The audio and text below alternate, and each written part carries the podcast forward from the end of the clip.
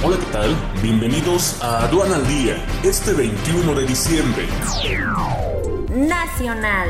Hacienda prevé que la deuda cierre el año en 50.3% del PIB. México anclado en débil competitividad de talento. Es importante que el tipo de cambio no amplifique los riesgos globales, señala Díaz de León.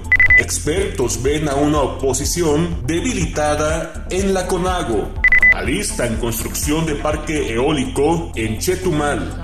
Mercados chilenos toma respiro. Bolsa de Santiago gana 2.45% y peso sube 0.85%. Quédate en casa y actualízate con una nueva forma de capacitarte en comercio exterior totalmente en línea a través de Sencomex Video. Conoce todos sus beneficios e inscríbete ya en sencomex.com. Este es un servicio noticioso de la revista Estrategia Aduanera. EA Radio, la radio aduanera.